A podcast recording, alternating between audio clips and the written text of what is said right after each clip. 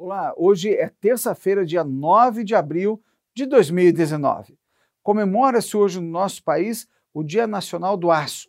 Só no mês passado, nós produzimos mais de 2,7 milhões de toneladas de aço.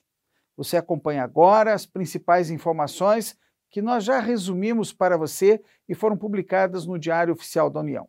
Já somos mais de 8 mil e continuamos crescendo com a sua ajuda.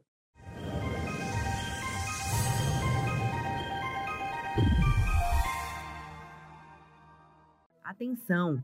Novas regras para qualificação de empreendimentos públicos no âmbito do PPI.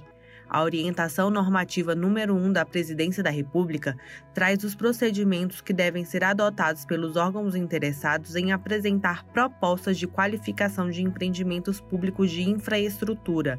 Será necessário demonstrar dados técnicos e qualitativos, dentre outros, que possibilitem a análise por parte do Conselho do PPI o Ministério da Economia criou sua rede de ouvidoria.